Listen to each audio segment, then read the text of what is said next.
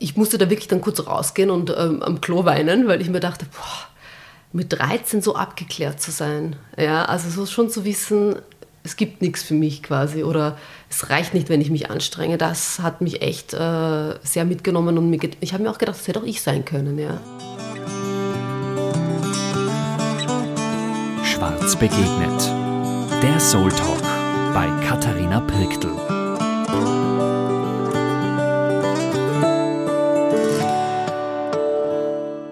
Hallo ihr Lieben und herzlich willkommen zu einer neuen Folge zu unserem Podcast Schwarz begegnet. Ich freue mich, dass ihr da seid. Und äh, meine heutige Gästin ist die Melissa Erkot. Sie ist aus Wien, ist Journalistin und Autorin. Und dieses Gespräch mit ihr hat mich nachhaltig sehr inspiriert und aufmerksam gemacht, wie oft wir Menschen natürlich nicht extra ähm, mit Menschen kommunizieren und sie in der Integration nicht unterstützen, sie in irgendwelche Schubladen stecken und verallgemeinern. Und ich wünsche euch jetzt ganz viel Spaß beim Zuhören und ich wünsche uns allen, dass wir das immer besser schaffen, dass wir Menschen nicht, weil sie irgendwo herkommen, weil sie Frau oder Mann sein, weil sie jung oder alt sein, in Schubladen stecken, sondern das alles immer wieder offen anschauen. Alles Liebe, eure Katharina. Melissa, für alle, die dich nicht kennen, wer bist du? Vielen Dank zuerst mal für die Einladung. Ich freue mich echt sehr, hier zu sein. Ähm, ich bin Melissa, ich bin Journalistin. Ich war Lehrerin und habe ein Buch geschrieben, Generation Haram, warum Schule lernen muss, allen eine Stimme zu geben, über die Erfahrungen, die ich als Schülerin mit Migrationshintergrund gesammelt habe, auch über meine Schülerinnen mit Migrationshintergrund. Und äh, aktuell leite ich die Chefredaktion, ein junges Medium auf Instagram und TikTok für junge Menschen, also die Generation Z, damit die auch vom Journalismus erreicht werden. Das bin ich so beruflich zusammengefasst. Mhm. Ähm, was ist Journalismus für dich jetzt und was, wie beschreibst du Journalismus? Hat sich vielleicht auch geändert über die Jahre? Ähm, ich bin da jetzt Laie, aber was ist Journalismus? Was ist der Beruf Journalismus? Ja, das ist eine voll gute Frage, weil es hat sich wirklich bei mir verändert, wie ich das wahrgenommen habe. Am Anfang, ich bin ja nicht mit Journalismus aufgewachsen. Ja. Ich komme aus einem Arbeiterinnenhaushalt, meine Eltern sind nach Österreich geflüchtet vom Bosnienkrieg und wir sind nicht mit Medien aufgewachsen. Und deswegen war das für mich Journalistin sein nie in meinem Kopf. Ja. Also, dass das ein Beruf ist, dass Menschen mit meiner Biografie Das sein ähm, können. Deswegen war Journalismus für mich immer irgendwas Elitäres, irgendwas weit weg. Was, und dann, als ich reingestolpert bin tatsächlich in den Journalismus, war das etwas, was nur Menschen irgendwie erreicht hat, die eh schon informiert sind. So ein Gefühl hatte ich. Und dann habe ich mir gedacht, okay, dann mache ich aber den Journalismus, den ich vermisse. Nämlich Journalismus, der auch Menschen aus unteren sozialen äh, Haushalten erreicht, der nicht Fremdwörter benutzt und komplizierte Begriffe und Wissen voraussetzt, der auch junge Menschen erreicht. Und das ist für mich Journalismus jetzt, der wirklich alle Menschen erreicht, egal welche soziale Schicht, egal welche kulturellen Hintergrund und ähm, einfach auch dort ist, wo die Menschen sind. In dem Fall die jungen Menschen sind auf Social Media, also muss mein Journalismus auch auf Social Media sein. Das ist für mich ein Journalismus, der wirklich alles abbildet und auch in jeden Lebensbereich reinschaut und vor allem auch so Gruppen, die nicht so gehört werden, ähm, eine Stimme gibt und auf die hinweist. Ich habe auch gelesen, dass du die einmal als Kommunikatorin äh, beschreibst. Ist das was anderes? Ja, ich hab, wurde ausgezeichnet damals mhm. als Kommunikatorin des Jahres und habe mir auch, hab, das war für mich auch so, oh, so werde ich also auch gesehen. Ich glaube, viele ähm, haben so ein bisschen äh, das Gefühl, oder weil es so wenige Journalistinnen gibt mit meiner Biografie, also Migrationshintergrund und eben aus einer Arbeiterinnenhaushalt, dass ich so ein bisschen diesen äh, Menschen oder die, ein bisschen die, eine Stimme gebe. Ich sehe das nicht ganz so. Ich denke mir, ich leide höchstens meine Stimme oder ich versuche auf ihre Stimmen hinzuweisen. Ich kommuniziere äh, aus, aus daher, aus diesen Le Lebensrealitäten. Also ich, für mich ist das eigentlich was sehr ähnliches. Kommunikatorin, Journalistin, ja. Mhm. Und äh, vielleicht ganz kurz, ähm, man, äh, bevor wir dann kurz in deine Kindheit nochmal zurückgehen, weil ich finde das natürlich auch, das interessiert natürlich auch sehr. Ähm, aber wenn man dann in irgendeiner Form einen Weg einschlagt, das heißt, deine Eltern haben äh, jetzt nicht studiert und so weiter, wie ist das für die gewesen? Wie ist der Weg für die gegangen und wie hast du das ausgehalten, diesen Weg zu gehen? Ich habe sehr früh gemerkt, ähm, dass es natürlich sehr Mut braucht, ähm, einen Weg zu gehen, wo dich niemand an die Hand nehmen kann, wo den niemand in deiner Familie beschritten hat vorher. Und ich war aber ein sehr, oder bin eigentlich noch immer ein recht introvertierter Mensch. Und ich war ein sehr schüchternes Kind, kaum gesprochen. Ähm, Im Kindergarten haben sie mich Puppe genannt, weil ich stumm war.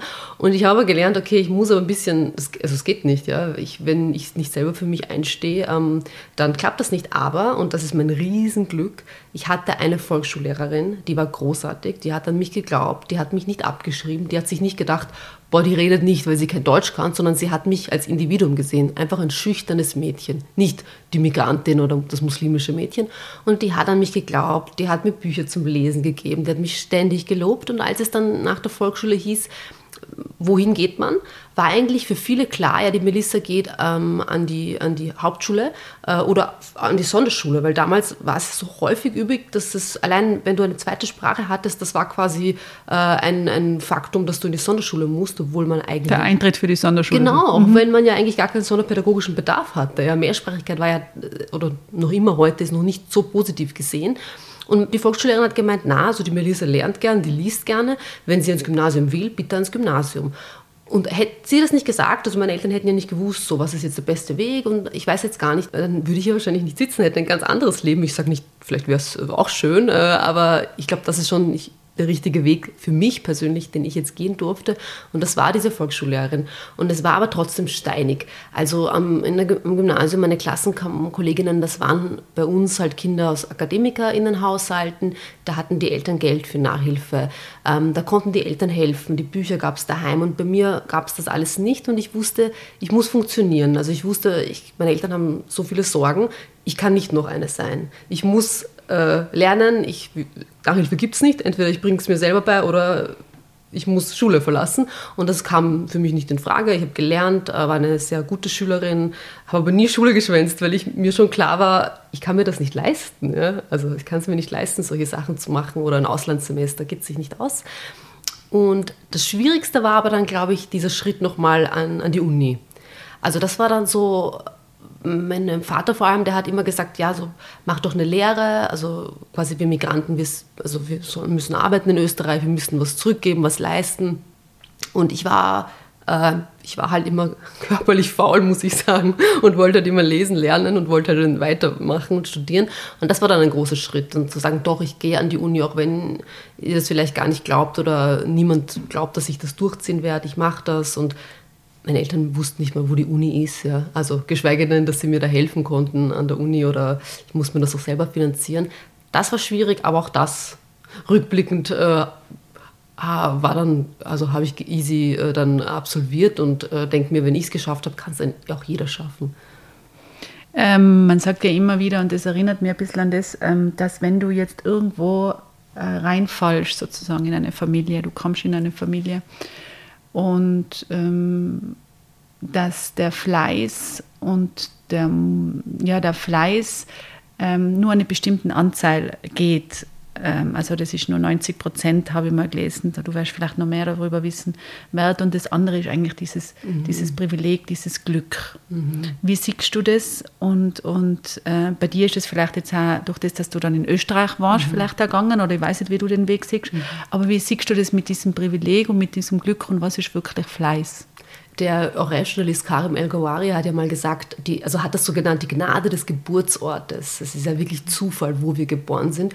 Und ich würde noch dazu fügen, auch die Gnade des ähm, Familienumfelds, ja, des sozialen Umfelds, in das man reingeboren ist. Und da, da, sagst du völlig richtig, das macht tatsächlich, wenn wir uns auch die Statistiken anschauen, in Österreich sehr viel aus. Da wird die Bildung noch immer vererbt.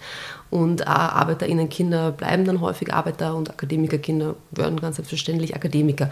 Und mir ist nur wichtig zu sagen, dass ich keins von beiden als besser sehe. Ich denke mir nur, man sollte die freie Wahl haben.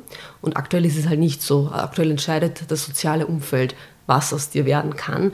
Und das ist ungerecht. Äh, und unser System, ein bisschen auch das Schulsystem, das Bildungssystem unterstützt das auch noch, anstatt dass man sagt, wir wissen, es ist so, aber wir versuchen es auszugleichen, weil in der Schule haben wir alle, da kommen ja alle sozialen Schichten zusammen, da hätten wir die Chance, das auszugleichen. Leider verstärken wir das ja in der Schule, indem wir haben Hauptschulen, Gymnasien, Sonderschulen, indem wir das schon trennen mit neun Jahren ja, nach der Volksschule, indem wir dann Kinder haben, die am Nachmittag nach Hause gehen und nichts vorfinden, weil die Eltern arbeiten und keine Zeit haben und andere Kinder, die haben Tennis, die haben Theaterworkshop, ja, hätten wir so eine Schule, wo es das alles gäbe, wie in Skandinavien, wo alle Kinder alles machen könnten, wäre das ein bisschen gerechter. So ist es genauso, wie du sagst. Also ähm, Fleiß ist äh, wichtig und gehört dazu, aber man kann sich echt viel anstrengen. Aber wenn man äh, die Unterstützung nicht von daheim hat, dann hört, also muss man wirklich Glück haben, so wie ich mit der Volksschullehrerin zum Beispiel, damit sich was äh, ändert. Weil es ist ja wirklich gar nicht nur Geld, was Leuten fehlt, es ist auch so kulturelles Kapital, soziales Kapital, was den Menschen äh, aus unteren sozialen Schichten häufig fehlt. Genau, das haben wir natürlich schon ganz genau in deinem Thema drinnen, äh, was die bewegt. Und ähm, wie war dieser Change, dass du sagst, okay, für das stehe ich ein? Was ist dein Antreiber, dass du für das dastehst. Also dass du jetzt, wenn ich das Thema, ich habe das jetzt noch ein bisschen globaler sogar noch gesehen und du, du hast das in deinem, in deinem Ding, dein Thema. Wie ist das dazu gekommen und, und was war der Auslöser, beziehungsweise was ist jetzt dein Antreiber dafür? Ich muss ehrlich sagen, die SchülerInnen, die Jugendlichen. Ich habe ähm, ein paar Jahre lang ein Schulprojekt geleitet in ganz Wien, an, an, Mittelschulen mit hohen Migrationsanteilen. Man verwendet da gern dieses Wort, das ich nicht so mag, äh, Brennpunktschulen für diese Schulen, ähm, weil das sind so tolle Kinder, ja, das sind sozial so starke Kinder, so liebenswerte Kinder. Ich habe noch nie so viel Großzügigkeit erfahren wie an diesen Schulen. Ja. Also da, ständig haben mir die Kinder ihre Jause angeboten äh, und sich gegenseitig irgendwie ähm, Geld geliehen dafür, dass sie das machen, wenn einer mal nichts hatte und sich getröstet aber die ein bisschen am Abstellgleis stehen. Und das, diese Kinder zu sehen, diese großartigen Kinder zu sehen und zu wissen, dass die Gesellschaft sie ein bisschen aufgegeben hat. Ja? Also, dass wir uns abgefunden haben, ja, also so die Restschulen für die Restkinder quasi. Jetzt Von welchem Alter sprichst du da, dass man da ein bisschen... Ab neun, also mhm. so, wenn man dann nach der Volksschule sich trennt. Wobei ich, mich hat das ja erschrocken, als Volksschullehrerin zu mir meinten, Melissa, ganz ehrlich, ich kann nach der ersten Woche, erste Volksschule schon sagen, welches Kind mal es schafft ja, und welches Kind irgendwie aussortiert wird im Sinne von, wir können es nicht mitziehen in der Schule, weil so viel vom Elternhaus abhängt und weil ja ganz wenige drei Jahre in den Kindergarten gehen, manche gehen ja nur ein Jahr und dann sind die Deutschkenntnisse ganz andere die haben mir erzählt, und die Volksschullehrerinnen, da hast du Kinder, die ähm, können nicht mal die Socken anziehen in der Volksschule. Und dann gibt es aber Kinder, die können schon, sind total wiff, ja. Und das schaffen diese Volksschullehrerinnen verständlicherweise nicht auszugleichen. Die haben 25 Kinder in der Klasse teilweise. Und ich denke mir, für diese Kinder ähm, versuche ich jetzt habe ich irgendwie durch Zufall manchmal Mikros vor mir und darf reinsprechen, auch so metaphorisch gesagt, versuche ich das zu nutzen, darauf hinzuweisen und zu sagen, es liegt nicht an den Kindern, es liegt auch nicht an den Eltern, es liegt wirklich daran, dass wir als Gesellschaft ähm, uns nicht dafür einsetzen, uns quasi denken, es sind ja nicht unsere Kinder, so in in dieser Art. Und das tut mir weh, äh, weil ich auch mal so ein Kind war, auch. Ähm, und aber auch, weil ich dann auch als Lehrerin mit diesen Kindern so intensiv ein Jahr gearbeitet habe, dass ich mir dachte, ah, es kann nicht sein, dass wir die ignorieren, dass wir in Kauf nehmen, dass sie dann plötzlich irgendwie die Schule abbrechen oder einfach äh, ja, aufgrund von fehlenden finanziellen Ressourcen daheim nicht mehr mitziehen können. Wir haben es in der Pandemie gesehen. Manche hatten kein Laptop, manche hatten äh, kein Internet daheim, ja, haben Homeschooling mit dem WLAN von McDonalds gemacht, ja, also dort sitzend. Also das sind ja ganz andere Chancen, die die dann haben oder nicht haben. Aber was war der springende Punkt? Wann war der da? Weißt du denn noch? Ja. Oder war, war, das ein Prozess? Das war wirklich in, in, diesem, in diesem Schulprojekt, wo ich diese Schüler hatte, diese Schülerinnen, und die so super waren und dann auf die Frage, aber was sie mal werden wollen, Stille kam und die keine Träume hatten, weil Träumen muss man sich auch leisten und es ein bisschen so war, ja, wenn ich groß bin, gehe ich AMS, so quasi. Ähm, weil das ist das, was sie mitbekommen, das, was sie vielleicht vorgelebt bekommen. Und dann war ich ziemlich schockiert, dass man mit, die waren 13, keine Träume hat. Und ich dachte mir, das, das, das kann nicht sein. Ja? Also das, das muss ich irgendwie versuchen zu ändern. Das war der springende Punkt. Mhm. Wo hat dir das berührt? Also ich musste da wirklich dann kurz rausgehen und ähm, am Klo weinen, weil ich mir dachte, boah, mit 13 so abgeklärt zu sein. Ja, also so schon zu wissen, es gibt nichts für mich quasi oder es reicht nicht, wenn ich mich anstrenge. Das hat mich echt äh, sehr mitgenommen und mir ich habe mir auch gedacht, das hätte auch ich sein können. Ja? Also ich war auch lange so ein bisschen verloren und wusste nicht und mein Papa meinte eben, na, also du schaffst das nicht am Gymnasium, weil Menschen wie wir studieren nicht und die Eltern von manchen Klassenkollegen waren auch immer so, ah, die Melissa, wie kann es sein, dass die Melissa überhaupt eine, eine Einser in Deutsch hat? Das ist nicht ihre Erstsprache, also so ganz... Ähm, abschätzig und ich dachte mir, das hätte alles auch, also hat mich natürlich dann wieder an die kleine Melissa erinnert, die, die auch mal ähm, so gedacht hat über sich. Mhm. Und wie bist du laut geworden? Weil du bist ja introvertiert, hast ja. du am Anfang gesagt, mhm. und du hast ja nicht gern geredet. Mhm. Und wie hast du das mit der, wie hast du das geschafft, deine Stimme zu heben? Ich habe mir irgendwann gedacht, so äh, du musst halt das nutzen, diesen Moment, wenn schon Leute dir zuhören. Ja, weil mein Leben lang habe ich das Gefühl gehabt, habe ich zugehört und ich mir angehört, so musst du sein als Migrantin, das musst du leisten. Oder auch von der anderen Seite, ja, klar, auch familiär, so, das darfst du als Mädchen oder das solltest du nicht sein als Mädchen. Und dann habe ich immer zugehört und irgendwann dachte ich mir, okay, aber ich möchte jetzt auch reden. Und ich muss die Möglichkeit nutzen, wenn mir Leute schon zuhören, dann laut zu sein. Auch wenn mir das unglaublich schwer fiel, weil ich wirklich schüchtern bin. Und irgendwann, ich habe das mal gelesen, nicht, dass ich, dass ich mich mit Beyoncé vergleichen möchte, aber ich habe gelesen, dass sie auch sehr schüchtern ist und dann immer aber eine Rolle einnimmt, wenn sie auf die Bühne geht. Und das habe ich mir dann ein bisschen angeeignet. So, also ich habe mich nicht verstellt, aber ich war dann, okay, jetzt nutzt du den Moment und bist jetzt einfach selbstbewusst und bist, äh, versuchst lauter zu sein. Und ähm, wenn man einmal anfängt, äh, wird es immer leichter. Ähm, und ähm, der, wenn mir dann Leute schreiben, dass sie durch mich, also vor allem junge Frauen auch mit Migrationshintergrund, durch mich irgendwie Mut haben, was zu machen. Neulich hat mir einer ihr Bachelorzeugnis geschickt und gesagt, das habe ich dir zu verdanken. Und das stimmt natürlich nicht, ja. Das hat, das hat sie sich selber zu verdanken, aber das hat mich natürlich extrem berührt. Oder wenn mir Schülerinnen schreiben, sie haben sich auf irgendwelche Wettbewerbe angemeldet, weil sie, sie gelesen haben bei mir, dass ich mich auch getraut habe, obwohl sie schüchtern sind.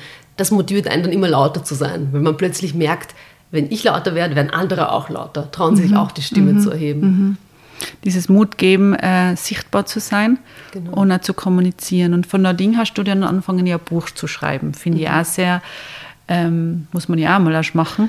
Ja. wie ist dazu gekommen und wie ist dir dabei gegangen und was, äh, was, ist, was ist dir wichtig bei dem Buch?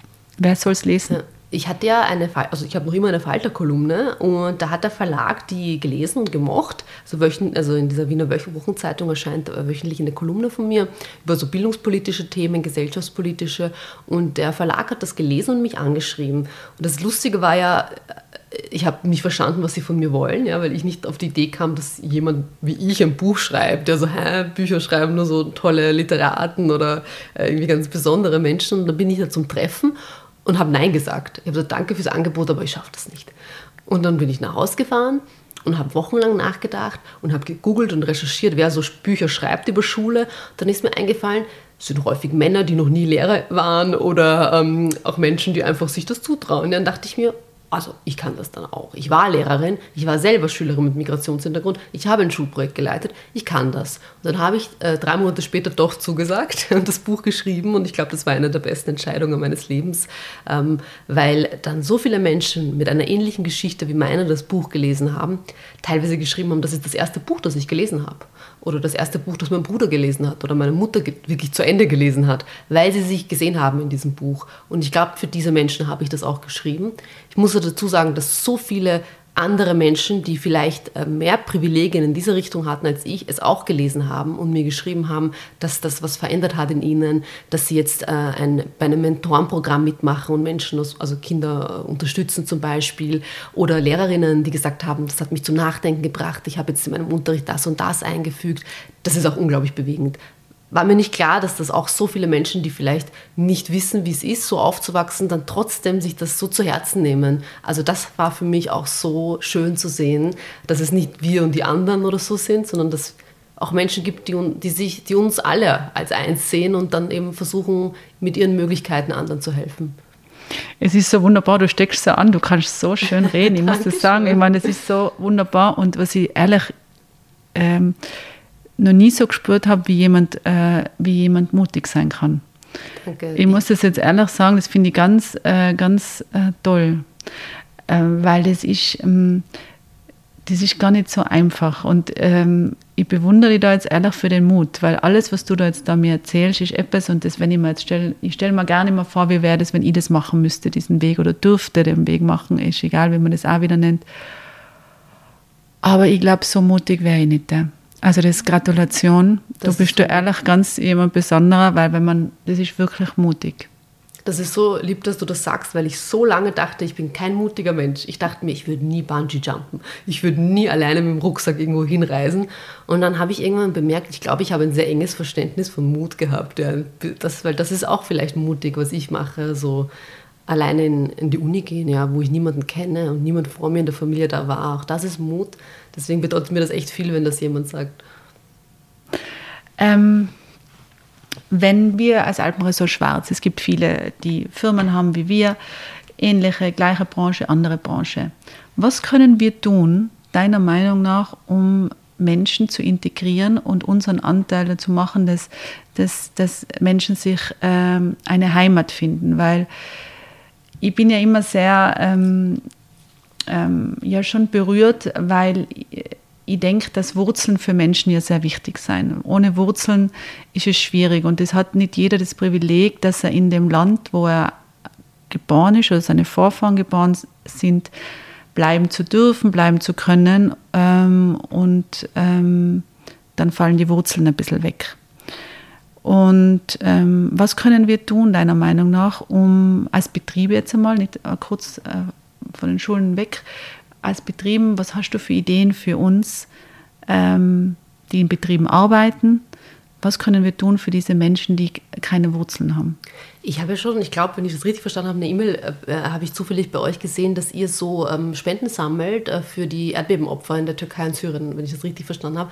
Und da als ich das gelesen habe, mir, wurde mir so warm ums Herz, weil äh, ich ganz viele Nachrichten bekommen habe von Menschen mit türkischem Hintergrund und syrischem Hintergrund, die gesagt haben, irgendwie manchmal haben sie das Gefühl, dass das Österreich nicht interessiert, was da jetzt gerade passiert. Auch es gibt ja Politiker, die gesagt haben, naja, wir wollen kein Geld schicken. Und als ich das bei euch gesehen habe, dachte ich mir, also das ist zum Beispiel etwas so eine Geste, wo man sagt, wir wissen, dass einige unserer Mitarbeiter diesen Hintergrund haben ja, und dass für sie äh, das so wehtut, was da gerade passiert und wir versuchen etwas zu tun. Ja. das ist jetzt eine, eine Aktion und ich glaube, da gibt es ganz, ganz viele Dinge, die man machen kann, aber einfach so ein bisschen äh, das Gefühl nicht dafür verlieren, dass diese Menschen schon auch irgendwie, deren Eltern nur so eine Heimat haben und dass sie das schon trotzdem, auch wenn sie hier in Österreich sind, noch immer prägt und noch immer mit dem, was da, was da los ist. Ja. Und es sind auch so banale Dinge wie, ich weiß, dass das ganz häufig Freundinnen von mir gestört hat, wenn wir in der Schule, also wenn ich in der Schule telefoniert habe mit meiner Mama auf Bosnisch, weil sie gedacht haben, ich rede jetzt über sie. Aber diese Mehrsprachigkeit auch schätzen und nicht glauben, ja, und nicht ermahnen jetzt vielleicht die Mitarbeiter und sagen, na bitte redet jetzt Deutsch. Klar, vor den Gästen ist mir schon klar, da reden wir auch Deutsch, in der Schule reden wir gemeinsam Deutsch. Aber das trotzdem irgendwie wertschätzen ja, und das als ähm, was Positives sehen, ist ja super, mehrsprachig zu sein, auch gerade in, in diesen Betrieben für die Gäste, die vielleicht internationale äh, Wurzeln haben, das irgendwie schätzen ähm, und nicht abwerten oder äh, Leute beschämen. Ich glaube, und sich interessieren. Also ich finde, das ist so ähm, wertvoll, wenn man merkt, dass jemand sich ein bisschen auskennt mit meiner äh, alten Heimat, sag ich mal. Also Bosnien, äh, ich, ich, kann, ich weiß manchmal gar nicht, was es so ist, weil ich bin einmal im Jahr dort, ist es überhaupt Heimat. Aber wenn ich weiß, Leute haben sich ein bisschen auseinandergesetzt damit und versuchen so anzuknüpfen. Ähm, ich, ich finde das immer so schön, wenn ich irgendwie mit so Leuten rede und die sagen dann, ja, sie waren schon mal Skifahren in Bosnien. Das berührt mich immer auf so einer, ich denke mir so, wow, ihr wart schon mal in Bosnien. Und klar, man kann super in Bosnien übrigens Skifahren und wandern. Also so, wenn ich sehe, Leute wissen ein bisschen was, ja, äh, wie dieses Land oder haben recherchiert, haben es äh, gegoogelt zumindest und kommen dann nicht mit so Fragen, wo ich mir denke, okay, also das äh, ähm, kann man schon, das ist so eine Art von Wertschätzung, die, glaube ich, gar nicht so schwer ist aufzubringen ähm, und dass man auch generell weiß, auch vielleicht, woher die MitarbeiterInnen kommen oder die Namen richtig ausspricht. Das ist so eine Kleinigkeit. Aber mein Name, ich glaube, mein Name ist der einfachste ausländische Name, den es gibt und der wird ständig falsch ausgesprochen und geschrieben sogar wenn ich, also beim ersten Mal ja, sagen die Leute Melisa, weil ein S, aber eigentlich sagt man Melissa, ist ja okay, ja, man kann es ja nicht wissen, dass es im Bosnischen keine Doppelkonsonanten gibt. Aber wenn ich dann darauf hinweise und dann ist es immer falsch, und immer, dann tut es ein bisschen weh, weil meine Eltern haben sich was überlegt bei meinen Namen, ähm, bedeutet mir auch was so und äh, deswegen habe ich immer auch als ich Lehrerin war, fand ich das so wichtig, die Namen meiner Schülerinnen richtig auszusprechen, weil ich kann auch kein Arabisch, ich kann auch kein Türkisch. Dann habe ich mir wirklich mit der Namensliste, die habe ich dann meinen Freunden, die das können, diese Sprache geschickt und gesagt, bitte schickt mir eine Sprachnachricht, wie man diesen Namen ausspricht, damit ich ihn richtig ausspreche. Und äh, sind solche, glaube ich, Kleinigkeiten, die man macht. Man muss gar nicht so äh, riesige Schulungen vielleicht machen zum Thema Internationalität oder so, weil manchmal wollen die Leute vielleicht auch nicht so als Paradebeispiel genommen werden. ich mochte zum Beispiel nie, wenn, mir, wenn mich wer gefragt hat, vor allen, ja, wie ist das eigentlich bei euch in Bosnien? Weil ich war noch jung und ich hatte nicht viel Ahnung und dann war das ein bisschen unangenehm. Eher, wenn sie selber so was, ein Wissen mitgebracht haben über mein Heimatland, dann habe ich gern geredet. Also so, solche Kleinigkeiten. Mhm. Und für die Schulen, was wäre der nächste wichtige Schritt? Wir können ja immer das Ziel wird vielleicht vielen klar sein und ich denke, das ist ja offensichtlich, äh, was, was für mich zumindest in vielen Belangen, was immer da kommt. Aber was sind so die nächsten Schritte, wo du sagst, okay, lasst uns da hinschauen? Also ich finde, äh, der Ausbau von Ganztagsschulen tatsächlich, ähm, von qualitativen, äh, der wäre so etwas, was ich glaube, was wirklich gut, also wirklich viel bringen könnte, Kindern, die eigentlich daheim sonst eben keine Unterstützung haben. Wenn sie sie dann in der Schule hätten, wenn sie in der Schule nachfragen könnten, wenn sie in der Schule auch vielleicht psychologische Unterstützung hätten, weil da immer die Schulpsychologin da wäre. Wir tun ja gerne so neidig äh, nach Skandinavien schauen, weil die immer so super PISA-Ergebnisse haben. Aber wieso haben die die? Weil die an den Schulen, an den Ganztagsschulen, so ein multiprofessionelles Team haben, wo nicht nur der Lehrer, die Lehrerin da ist, sondern jeden Tag ein Arzt, ein Schulpsychologe, eine Theaterpädagogin, eine Sportpädagogin. Und da wird ein bisschen sowas wie Chancengleichheit hergestellt durch äh, dieses Fachteam. Weil dann sind auch die Lehrer nicht so alleine gelassen, ja, weil die müssen ja in Österreich teilweise wirklich mehrere Rollen erfüllen. Ich habe auch Lehramt studiert. Mir hat keiner beigebracht, wie ich Sozialpädagogin bin, wie ich äh, umgehe daheim, wenn mir ein Schüler erzählt, der wird daheim geschlagen, solche Dinge das muss, das, da ist man wirklich überfordert als Lehrperson. Das würde ich mir wünschen, wenn wir solche großen Teams an den Schulen hätten ähm, und das natürlich kostenlos den SchülerInnen anbieten könnten. Das wäre ein riesiger Schritt, der ein bisschen sowas wie Chancengleichheit herstellen könnte. Und dann gibt es ja diesen Begriff der Gesamtschulen, der ja ein bisschen in Österreich schon so verteufelt ist. Und ich möchte jetzt auch nicht drüber anfangen, weil das ist schon so parteipolitisch aufgeladen. Ähm, aber ich glaube, es ist natürlich sehr früh, nach der Volksschule zu sortieren. Und Deutschland und Österreich sind die einzigen Länder weltweit, die das noch machen. Das finde ich so arg, wenn man sich das mal so wieder in Erinnerung ruft. Die anderen Länder, da gehen die Kinder länger gemeinsam, damit sie auch länger Zeit haben zu überlegen, was will ich denn eigentlich? Weil es ist ja nicht die Entscheidung eines Neunjährigen in Wirklichkeit, wohin gehe ich, der kann ja nicht entscheiden. Ja. Wenn der aber 14 wäre, könnte er vielleicht schon selber sich anschauen, was gibt es und wohin möchte ich. Ich glaube, diese Gesamtschulen und Ganztagsschulen, das wären schon so riesige Schritte in eine neue Art von Bildungssystem, was SchülerInnen ähnliche Chancen ähm, ermöglicht. Und was können die Lehrer jetzt machen, die noch nicht die Möglichkeit haben? Es gibt wirklich LehrerInnen, die sind teilweise so engagiert, da ziehe ich meinen Hut, weil das ist ein harter Job. Es gibt noch immer diesen Mythos, auch Lehrer, Dienstagmittag sind die schon fertig mit der Arbeit. Es ist ganz anders. Mhm. Also es ist wirklich, das lässt dich nicht los, wie viel ich geweint habe in diesem Jahr als Lehrerin, weil mich das so mitgenommen hat, wie hart das ist. Du hast da äh, in einer Klasse 30 Schüler und du hast nicht nur eine Klasse. Alle haben ein unterschiedliches Schicksal, alle haben ein unterschiedliches Bildungsniveau. Du musst die alle irgendwie einsammeln und abholen. Es ist unglaublich viel. Und als Lehrerin, glaube ich, macht man eh schon viel. Ähm, was ich mir wünschen würde, ist, dass man vielleicht Fortbildungen macht zum Thema Multikulturalität, zum Thema soziale Klasse, weil viele Lehrerinnen kommen ja aus einer eher oberen äh, sozialen Schicht und wissen vielleicht gar nicht, wie das ist, wenn Schülerinnen aus einer unteren sozialen Schicht kommen, wie das ist für die, ja, ähm, und können vielleicht ihre Talente nicht erkennen, weil sie noch immer im Glauben, Talent ist, wenn man Klavier spielt oder schön zeichnet. Aber teilweise, also ich habe zum Beispiel mit neun Jahren Beschwerdebriefe für meine Eltern geschrieben, Amtsschreiben, das ist auch ein Talent. Ähm, das wurde nicht so anerkannt, weil das den Leuten natürlich nicht bewusst war, weil sie das selber nie machen mussten. Wie finden wir Talente raus, deiner Meinung nach? Hast du da was? Ja, das, darüber mache ich mir auch wirklich viele Gedanken immer und ich, mir macht das unglaublich viel Spaß, Talente bei Leuten rauszufinden. Ich glaube, indem man ihnen ganz viele Möglichkeiten gibt, sich auszuprobieren, alles Mögliche äh, mit ihnen ähm, äh, unternimmt, Leute einlädt von überall. Als ich unterrichtet habe, habe ich einfach so ganz viele verschiedene Berufsgruppen eingeladen zu mir in Unterricht, damit die Schülerinnen mal andere Jobs kennenlernen. Weil ich weiß, wie das bei mir war. Ich kannte nur die Jobs. Mein Vater ist Reifenmonteur. Mir war klar, das will ich nicht. Das ist körperlich anstrengend. Ähm, aber mir war nicht klar, welche Jobs gibt es noch. Ja? Mhm. Ähm, und das wäre für mich toll gewesen, hätte ich das kennenlernen können. Und deswegen habe ich die bei mir reingeholt. Und dann können die Schüler Fragen stellen und auch diesen Raum zu geben, dass sie Fragen stellen dürfen. Ich habe denen wirklich immer gesagt, ihr könnt mich alles fragen. Und meinen Schülerinnen alles erzählt von mir, wirklich wie ich aufgewachsen bin, damit sie sehen, wenn die Melissa es geschafft hat, und die ist nicht irgendwie was Besonderes, ja, die hat dieselbe Biografie wie wir, dann können wir das auch. Und wir haben ein Talent. Ja. Alleine diese Mehrsprachigkeit ist ein Talent. Ja.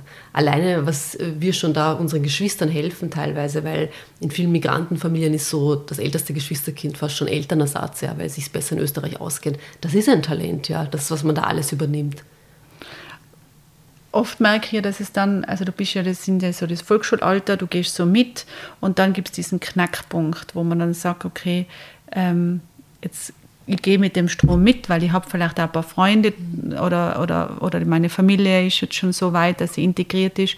Oder es gibt diesen Knackpunkt, wo man sagt, okay, das ist jetzt schwierig.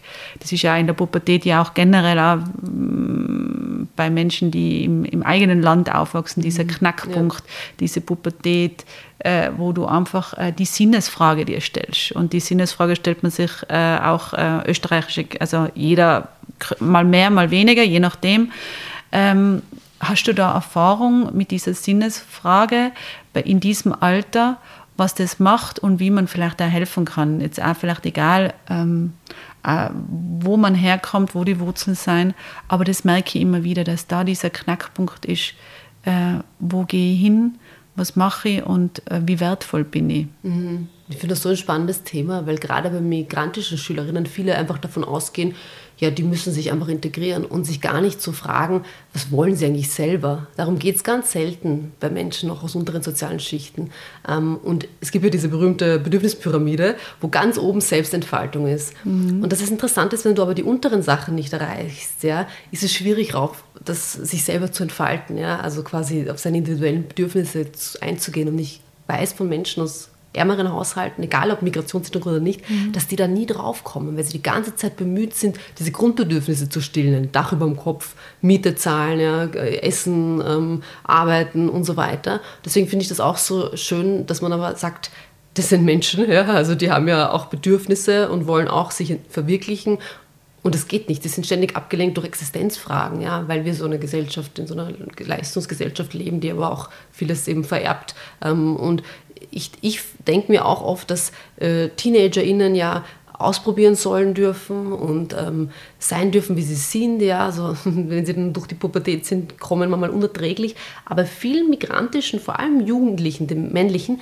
den lässt man das nicht zu. Ja? Wenn die aufmüpfig sind, heißt es gleich, boah, die sind gefährlich. Ja? Also da die Terroristen von morgen oder solche Dinge. Man sieht sie gar nicht als pubertierende Teenager, sondern als wären sie schon so erwachsene Männer. Ja? Und das finde ich schade. Und die kommen dann gar nicht dazu, sich diese Sinnesfrage zu stellen. Und bei mir, ich bin zwar eine, eine, Frau, aber ich habe auch erst ich würde sagen, mit 28, als ich dann das erste Mal so ausatmen konnte und keinen finanziellen Druck mehr hatte, dann mich fragen können, was will ich eigentlich, ja? Wo ich weiß von Freundinnen, die vielleicht aus ähm, einem wohlhabenderen Elternhaus kommen, die haben schon mit 18, die haben dann ein Gap Year gemacht und waren reisen, um sich zu finden. Das, konnt, das konnte ich mir nicht leisten. Und das ist aber super, wenn man das kann. Ich, ich wünsche das allen. Und ich habe aber gemerkt, wie toll das war, dann war mit 28 plötzlich das Geld zu haben, um zu reisen, um zu schauen, was möchte ich eigentlich, ja, weil davor war es immer nur, ich muss arbeiten, ja, alle möglichen Jobs angenommen, alles gemacht, nie Nein gesagt, weil ich dachte, das ist der Sinn des Lebens, einfach genug Geld zu haben, um quasi überleben zu können. Und ähm, den suche ich jetzt selber, den Sinn des Lebens, und würde mir wünschen, wenn wir alle ein bisschen, wenn auch ähm, Menschen aus, äh, mit weniger Geld sich früher diese Frage stellen könnten und auf ihre eigenen Bedürfnisse achten könnten. Ich habe jetzt eben vor ein paar Tagen, und das war sehr interessant, aber das habe ich jetzt ähm, bei mir war das auch ganz lang und ist es auch immer noch. Äh, es ist interessant. Man macht sich aber auch selber ganz oft. In dem Fall, ähm, wir sind natürlich programmiert auf, ähm, wir, ähm, also wir möchten was machen, wir bekommen da was und wenn wir das dann alles haben, dann können wir mal über Sein sprechen. Gell? Also, ähm, und das ist ganz schwierig. Und die Frage ist, was, äh, was ist man davor? Also mhm. kann das Sein davor stehen, mhm. bevor man über das Tun und das Haben redet. Und wir sind schon alle so ein bisschen programmiert, oft zu tun, okay, wir tun was, dann haben wir was und dann dürfen wir wer sein. Mhm. Und das Umgekehrte wäre, wer bin ich? Was tue ich? Weil ich das bin. Mhm. Und was, dann habe ich auch was danach. Und das finde ich einfach extrem schwierig, aber auch in jedem Alter immer ja. wieder schwierig zu sagen, ähm, was ist mein Sein? Mhm. Und natürlich fände ich das total spannend, wenn das in allen Systemen, auch im Schulsystem so ankommt, also okay, auszufinden, okay, wie wir zuerst schon gesagt haben, was sind meine Stärken, was ist mein Sein, mhm. was bringt mich zum Leuchten, ja. äh, was muss ich da, was tue ich und was habe ich dann? Und dieses. Vertrauen zu haben, ist mhm. aber extrem schwierig, ja. dass es so kommen wird. Ähm, und das ist gar nicht so einfach, egal wo man herkommt und was man tut, mhm. äh, das Vertrauen zu haben, dass es gut geht. Ja, total. Und ich finde auch in der Schule, äh, wenn wir über Reformen reden und neue Fächer, dann heißt es immer, ja, die Schüler brauchen mehr Finanzbildung und diese ganzen Dinge. Und ich verstehe schon, was gemeint ist und ja, total. Aber eben, es bräuchte aber auch mehr Dinge, mehr Fächer, ja, wo wir über solche Sachen reden, über Werte, über was möchte ich sein, wo wir, es klingt vielleicht jetzt philosophieren ein bisschen äh, überspitzt formuliert, aber Raum ist für solche Nachdenkprozesse. Und das aber, glaube ich, geht eher weniger. Also es wird eher weniger, dass der Trend in diese Richtung geht, sondern mehr in so, ja, wir brauchen, klar, ja, verständlich, wir brauchen Arbeitskräfte, wir haben Fachkräftemangel, wie auch immer, ja, und deswegen müssen wir die jungen Menschen dahin trimmen. Verstehe ich alles total. Aber es bleibt kaum Platz ähm, für, dafür, für diese Frage, was möchte ich oder wer bin ich? Und dann werden wir irgendwann alle oder viele von uns Erwachsenen, egal aus welchem Hintergrund wir kommen und denken uns, wo bin ich hier eigentlich gelandet? Was mhm. mache ich hier? Keine Ahnung, möchte ich das überhaupt? Und äh, Thema Burnout, das ist ja gar kein verwunderlich, dass immer viel, so viele junge Menschen, auch jetzt in der Pandemie, äh, ein bisschen reingerutscht sind und, und sich plötzlich auch umstrukturiert haben. Und jetzt reden wir ja plötzlich über neue Arbeit. Und ähm, das hat schon ein bisschen, glaube ich, die Pandemie mit uns gemacht. Da, da hatten wir nämlich plötzlich Zeit, innezuhalten und zu denken, Moment, ja, und das, ich finde das auch spannend und bin echt gespannt, wohin sich das bewegt. Und ich glaube, diese Generation Z könnte vielleicht die erste sein, die wirklich das anders angeht, als wir jetzt bisher. Es war sehr spannend, weil da habe ich auch mit jemandem geredet, habe ich das auch so weiter und der hat gesagt, ähm, wir haben natürlich momentan den Luxus, dass wir das anschauen können, aber es ist immer, du kannst es in allen Richtungen drehen und das weißt du, du, du, mm. du bist Journalistin, man kann das wahrscheinlich von allen Seiten anschauen, ja. oder? Mm. Und, und, äh, und ob das dann nimmer ist oder schon, aber mega spannend. Ähm, und wenn ich dich jetzt frage, äh, nochmal wie am Anfang, wer bist du? Mhm. Was würdest du mir sagen? Ja, das ist lustig, gell? weil ich habe gleich so Berufsbezeichnungen äh, mhm. gedroppt am Anfang ähm, und das sagt ja nicht viel über mich aus. Ich würde tatsächlich äh, jetzt sagen, ich bin Melissa, ich bin ähm, ähm, in Sarajevo geboren, ich bin ein Flüchtlingskind, ich bin ein Arbeiterkind und äh, jetzt bin ich glücklich. So, also das würde ich sagen, auch wenn es vielleicht seltsam klingt. ähm, aber das ist, beschreibt mich viel besser als ähm, das, was ich am Anfang gesagt habe. Und wo ist deine Heimat? Das ist eine Frage, die ich mir so oft. Ich habe das Gefühl, Heimat ist so ein Ort, zu dem ich nie einen Zutritt erhalte, egal wie, wie ich, wo ich anklopfe und wo ich es versuche. Ähm, Wien, ich glaube am ersten noch Wien, ähm, wo ich dann manchmal Stimmen höre, die klingen wie die von meinen Eltern, also dieses gebrochene Deutsch, das ist für mich so heim, heimisch. Ich, ich liebe das, wenn ich das höre, ähm, wenn jemand nicht so super toll Deutsch spricht. Das erinnert mich so an meine, mein, mein Zuhause ein bisschen.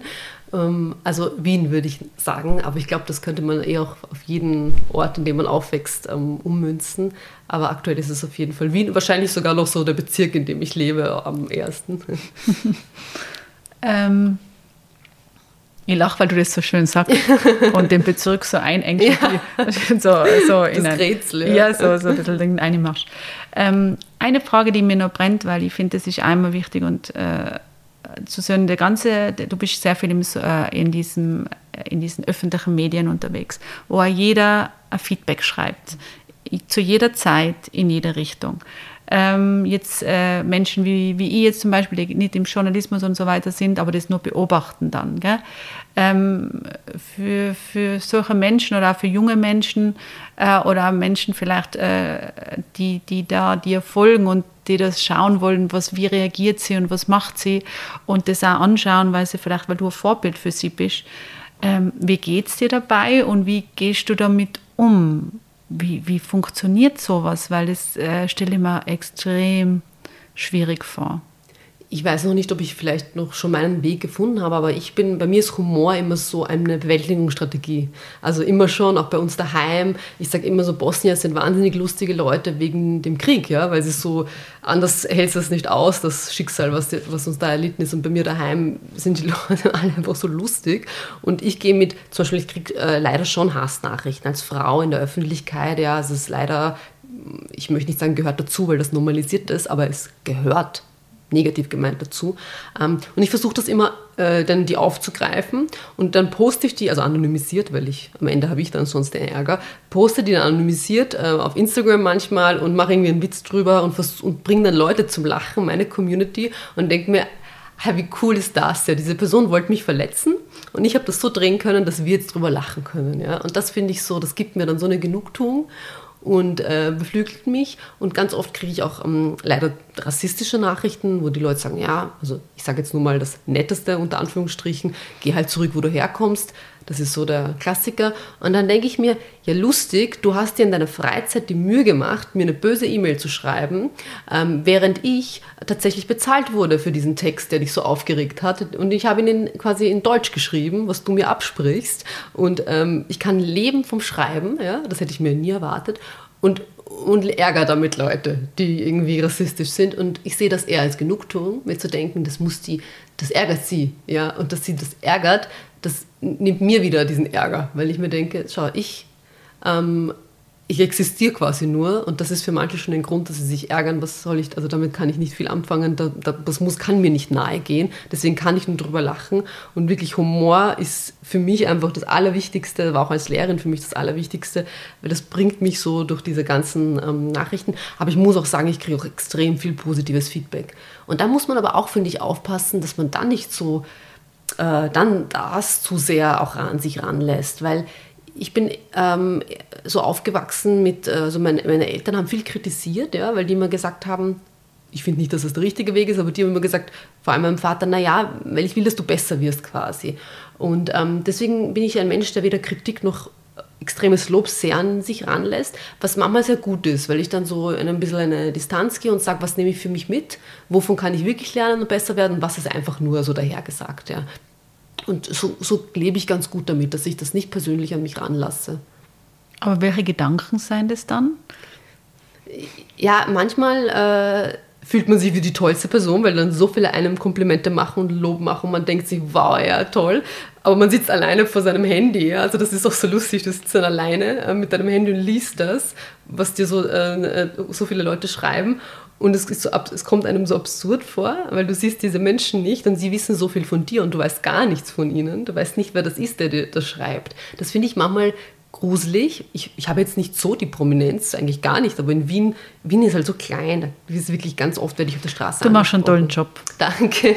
Also es hat einen Grund, warum man die... Ja, und dann kommen halt Leute auf einen zu und sagen halt liebe Sachen, dann, aber du weißt nie im ersten Moment, wenn die sagen, ah, sehen Sie die Frau Erkurt? Dann weiß ich nie, wird der jetzt sagen, boah, sie sind dumm oder boah, sie sind toll. Und dann bin ich so immer, ui. Und dann kommen aber meistens sehr liebe Sachen. Und das, das hält dann dagegen, gegen diesen Hass, den man schon auch bekommt als Frau. Und wie lange will man sowas machen? Schafft man sowas? Hast also du da einen Plan? Ich, Weil das finde ich ja. ja. sehr spannend, oder? Ja. Und wo geht es hin? Mhm. Ich habe ja leider, das ist eine echt gute Frage, die ich mir echt oft stelle, weil ich habe so das Gefühl, in unserer Branche im Journalismus als Frau, erreicht man so seinen Peak, habe ich jetzt schon meinen, meinen Höhepunkt erreicht der Karriere, weil ich sehe dann, ab, ich bin jetzt 32, so mit 35 verschwinden plötzlich die Frauen aus der Öffentlichkeit. Das ist echt arg, weil eben entweder sie werden Mütter und dann kommen sie nicht in die Stelle zurück, ja, die sie davor hatten, ich habe auch manchmal das Gefühl, für Frauen gibt es nicht das richtige Alter. Entweder man ist zu jung oder plötzlich zu alt. Irgendwer hat mal gesagt, das richtige Alter für eine Frau ist einfach ein Mann sein. Muss ich drüber lachen, weil ich, ich das gerade jetzt zum ersten Mal spüre. Und ich denke, was kommt noch? Ja? Also ich, all das, was ich schon erreichen durfte, habe ich ja nie angestrebt. Das ist mir, ich wusste nicht, dass es möglich ist, dass man Forbes 30 unter 30 ist. Ich habe noch nie davor, von, also nicht, nicht gewusst, dass Forbes, was das ist. Und dann denke ich mir aber jetzt so, okay, aber jetzt kommt noch was oder was kommt jetzt? Aber ich könnte gut damit leben oder eigentlich ich kann mir sehr gut vorstellen, dass es mich sehr erfüllen würde, ähm, wieder Lehrerin zu sein. Also zu sagen, ich möchte eigentlich gar nichts mit Öffentlichkeit zu tun haben, ich mache mein Instagram-Profil privat, alles privat und bin in der Schule, ähm, aber dafür müsste ich ein bisschen an diesem Schulsystem was ändern, damit mich das nicht so frustriert. Ähm, aber dann könnte ich mir wirklich vorstellen, äh, Lehrerin zu sein, weil das ist erfüllender, muss ich ehrlich zugeben, mit Schülerinnen zu arbeiten, als mit Menschen, die man gar nicht sieht, die einfach mhm. so dir schreiben und anonym irgendwie blöde Sachen sagen. Mhm. Und was wäre, wenn es jetzt nochmal ganz krass in der Bubble, was sagst du, okay, und was könntest du dir vorstellen, wo du dabei sein möchtest, wo du wirklich sagst, ähm, hört es mir noch besser? Dieses, also die Chefredaktion, das, was ich jetzt gerade mache mit den jungen Menschen, das ist etwas, wo ich sage, ich will, dass das größer wird. Ich will, dass noch mehr junge Menschen bei uns die Möglichkeit bekommen, Journalismus zu machen. Weil es ist, ich habe ja gesagt, ich habe mich ja nie getraut und nie als Journalistin gesehen. Ich wusste nicht, dass das möglich ist. Und die Leute, die sich bei uns bewerben, die sagen das auch. Und die sagen immer, ich habe mich getraut, mich bei dir zu bewerben, weil du, Melissa, quasi mit deiner Biografie äh, erinnerst mich an mich. Und ich hätte mich nicht getraut. Und das sind Leute, die uns aber jetzt abgeworben werden. Also, und ich sage, ich meine das positiv von ORF, von der Presse, ja, ähm, weil sie bei uns anfangen konnten äh, weil wir so niederschwelligen Zugang haben. Und das wünsche ich mir, dass das größer wird, dass immer mehr junge Talente bei uns die Möglichkeit bekommen, auf sich aufmerksam zu machen. Und ich glaube, da braucht es mich noch ein bisschen. Äh, und da sehe ich mich auch ganz gut. Mhm. Das ist ja, Journalismus ist ja auch, ist das eigentlich eine Meinung auch? Viele, das ist äh, wirklich auch eine gute Frage, weil viele sagen, ja, na, Journalismus muss neutral sein, objektiv. Aber ich frage mich halt, was ist objektiv? Ja, wie definieren wir das? Ja, es ist schwierig. Ich finde es wichtig, wenn man seine Meinung sagt, als Meinung zu kennzeichnen. Ja, also das eben, man kennt die Textsorte, Kolumne zum Beispiel, das ist klar, das ist jetzt meine Meinung. Ja, es ist kein Bericht oder keine Reportage. Deswegen ist Journalismus auf jeden Fall auch Meinung. Ähm, und ich finde, wenn man sie transparent kommuniziert, finde ich, ist das genau der richtige Weg, weil wir sind alle Menschen, ja. Die, wir, alles prägt uns und jeder von uns hat eine Meinung und so zu tun, als wären JournalistInnen gefeit davor. Also das ist eigentlich, da belügen wir die äh, KonsumentInnen. Und was findest du noch wichtig, dass wir an Meinung generell sagen? Weil ähm, es gibt natürlich diese Menschen, die überall ihre Meinung dazu haben. und dann gibt es Menschen, die vielleicht sich sehr zurückhalten mhm. oder zu lange warten, egal ob in Familien, in, in, in, also in, egal in welchen Systemen. Ähm, wie hast, äh, hast du da so ein, ein, ein, ein Maß, wo du sagst, da habe ich gute Erfahrung? Ich über, überlege auch immer, dass das immer wirklich äh, diejenigen, die vielleicht was zu sagen haben, eher die sind, die, nicht, die sich nicht trauen und wo wir dann nicht nochmal nachfragen oder vielleicht nicht die Möglichkeit schaffen, dass sie sich trauen. Das ist jetzt vielleicht ein banales Beispiel, aber als ich äh, Vorträge halte und Lesungen gehalten habe, waren das ja immer dieselben Leute, die Fragen gestellt haben und dann plötzlich einen Monolog gehalten haben. Also meistens Männer, ein bisschen älter, die dann so äh, eigentlich selber am liebsten geredet hätten statt mir. Und dann gab es eine, einen Veranstalter, der hat so ein Tool eingeführt, da konnte man anonym während des Vortrags Fragen stellen. Ähm, und das war toll, weil da haben sich auch die Leute, die sich vielleicht ein bisschen dumm vorkamen oder die Herzrasen hatten beim Gedanken, dass sie jetzt reden müssen, die konnten auch Fragen stellen. Und ich denke mir so, das, das ist zwar was Kleines, aber wir können das im Großen auch als Anlass nehmen, so neue Wege zu suchen, um Menschen zu erreichen und nicht immer dieselben Leute zum Beispiel jetzt wir als Journalisten, wir laden auch immer dieselben Experten ein, es sind immer dieselben Köpfe teilweise, weil wir uns nicht auf die Suche machen nach diesen anderen Menschen ja, und vielleicht nicht nochmal hinhören. Ähm, also ein bisschen mehr Mühe vielleicht, glaube ich, äh, bei denen die leise reden oder noch gar nicht reden. Aber Social Media ist ja das super, ein super Tool, weil da haben plötzlich auch die, die sonst nicht gehört werden, die Möglichkeit, brauchst nur ein Handy und kannst reinreden. Manche missbrauchen das und sagen wirklich Gefährliches, aber andere haben so die Chance gehabt, auf ihr Belangen Aufmerksamkeit ähm, zu bringen. Mhm. Das ist eine gute Sache, ja. Ähm, für mich ist ja momentan ganz spannend, wenn man da so ein, äh, ein Radio hocht manchmal, da in Miming, und dann hört man die Staus in Wien, wo Menschen eben sich aus einer, einem wichtigen Grund äh, was machen, was den Stau dann eben verursacht. Äh, also zum Beispiel das Ankleben am Boden oder was man alles sieht. Oder auch das, äh, die kleine Variante des Friday for Future, wo meine Tochter damals auch hingegangen ist nach Innsbruck und ähm, nicht genau gewusst hat, warum sie dabei ist, aber natürlich waren da Menschen dabei, die das inszeniert haben. Mhm die stehen alle für irgendwas und die kämpfen für irgendwas. Mhm. Wie siehst du das ähm, für deine Generation mit deinem Wissenshintergrund über, diese, über die Welt? Ähm, was ist da deine Meinung dazu? Und was könnten wir tun, wir Menschen oder wir als Bevölkerung oder wir als äh, Schulterschluss, Hand in Hand, äh, parallel, dass sich da dann auch wirklich was äh, tut? Also was kann auch die Generation, da wo ich jetzt bin, machen, deiner Meinung nach? Ich bin wirklich beeindruckt von diesen jungen Menschen, die solche Aktionen machen, weil ich mir denke, die machen das in ihrer Freizeit. Die machen das ehrenamtlich und zwar für uns alle, weil das geht ja uns alle an. Und genauso, beim, also wäre damals Greta Thunberg ja, und mit der Bewegung eine Schülerin nicht auf die Straße gegangen, hätte es diesen politischen Wandel ja noch immer natürlich viel zu wenig ist, aber zumindest mal was passiert, nie gegeben. Und ich sage immer bei meinem Thema, bei der Bildungskrise, es gibt ja den Freitag für Fridays for Future, wieso gibt es nicht den Donnerstag für Bildungsgerechtigkeit, wo Leute da auf die Straße gehen und sagen, keine Ahnung, vielleicht brauchen wir eine Greta Thunberg für Chancengerechtigkeit und sagen, okay, vielleicht geht es mich nicht an oder meine Kinder nicht, weil die können alles erreichen, was sie wollen, ja, weil, sie aus, weil ich die Ressourcen habe, aber es gibt andere Kinder, die das nicht äh, äh, können und deswegen gehen wir jeden Donnerstag so lange auf die Straße, bis das Bildungsministerium mal was tut. Und ich glaube, da könnte wirklich ein Wandel stattfinden. Wenn wir sagen würden, das sind nämlich all unsere Kinder, das geht uns alle was an. Ja. Geht nur so. Also politisch wird sich sonst wirklich wenig bewegen. Sieht man ja, diese Sachen, die ich sage, die haben ja Expertinnen seit Jahrzehnten schon gesagt, Bildungsexpertinnen, die viel mehr wissen als ich. Aber es tut sich nichts. Ja. Ich glaube wirklich, die letzte Chance wäre sowas wie für also das Rettung des Klimas, quasi Rettung für die, für die Kinder. Mhm. Und da rede ich ja nicht nur von Österreich wahrscheinlich. Ja. Genau, ich rede, ja, na, das wäre international, aber gerade im deutschsprachigen Raum, gerade in Österreich, würden mir reichen, wenn man sagt, da sind unsere, nämlich gar nicht nur Migrantinnenkinder, alle Kinder aus unteren sozialen Schichten, auch Kinder mit Behinderung. Es gibt jetzt immer mehr Artikel, wo die Kinder, die Eltern sagen, also, wieso interessiert es niemanden, dass mein Kind nicht an eine Schule gehen kann? Ja? Eigentlich haben wir doch, ähm, äh, haben wir, das ist ein Menschenrecht, dass mein Kind an eine reguläre Schule gehen kann. Wieso muss es dann in eine Sonderschule gehen? Und da setzen wir uns aber nicht ein, weil wir denken, er betrifft uns nicht. Ja? Also wir haben keine Kinder die äh, mit Behinderung oder gar keine Kinder, wie auch immer. Und das ist so schade, dass wir uns nicht alle als Gemeinschaft verstehen. Gerade wenn wir sehen, diese neue Harvard-Studie, die zeigt, was macht Menschen am glücklichsten? Gemeinschaft. Wenn wir gemeinsam füreinander was tun, das macht uns auch glücklich. Ja? Also jetzt auch als egoistischer Sicht quasi. Dann sind wir noch glücklicher und helfen anderen. Also was will man mehr? Ja, das unterschätzen wir, glaube ich, gell? Mhm, ja. was uns wirklich glücklich macht. Ja. Was macht die glücklich? Mich macht es glücklich, wenn andere Menschen glücklich sind. Bin ich, es klingt jetzt abgedroschen, aber wenn ich sehe, dass dann so Jugendliche irgendwie äh, was, äh, was erreichen, was sie sich erträumt haben und ich die dann sehe und in deren Gesichter schaue, dann macht mich das unglaublich glücklich. Was wärst du, wärst du für eine Figur, wenn du eine Figur wärst? Wie würdest du die zeichnen? Das ist. Ah, ähm, und wo würdest du stehen? Ähm, bin immer so schlecht in Geometrie gewesen. Wahrscheinlich ein Kreis, weil es wirklich so der nicht aufhört, oder? Der ist da, der geht, es geht immer weiter, ähm, gibt kein Ende. Ich glaube, da, äh, da würde ich mich, äh, als das würde ich mich sehen, ja. In einem Kreis? Ja, in einem Kreis. Mit Menschen? Ja, auf jeden Fall. Eine Gemeinschaft. Also ähm, wir sind so alle irgendwie so fokussiert auf so Paarbeziehungen höchstens ja auch noch, irgendwie romantische Beziehungen und so, dass wir auf Freundschaften alles vernachlässigen. Das finde ich so schade.